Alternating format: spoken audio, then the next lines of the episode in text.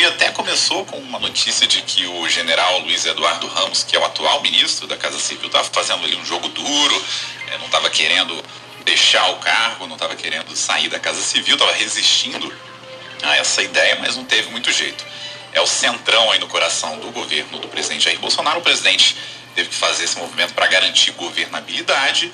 O senador Ciro Nogueira se reuniu hoje pela manhã com o presidente e o martelo foi batido. O anúncio foi feito pelo Twitter do senador. Esse é o movimento mais importante, né, Carol, daquela mini reforma ministerial que o presidente anunciou, que envolve as trocas em três pastas. O senador Ciro Nogueira na Casa Civil, no lugar do general Ramos, que deve passar para a Secretaria-Geral da Presidência, que é ocupada hoje pelo ministro Onix Lorenzoni. Já o Onix Lorenzoni vai para o Ministério do Emprego e Previdência é uma pasta que estava debaixo do guarda-chuva do ministro Paulo Guedes, no Superministério da Economia, e vai ser recriada agora para acomodar o Nix Lorenzoni. Aliás, uma outra notícia de hoje é que o ministro Paulo Guedes, atual ministro da Economia, está aí atuando aí para dar uma esvaziada nessa nova pasta, trabalhando para que ela tenha uma estrutura mais enxuta, justamente para ele não perder poderes com essa mudança, com a criação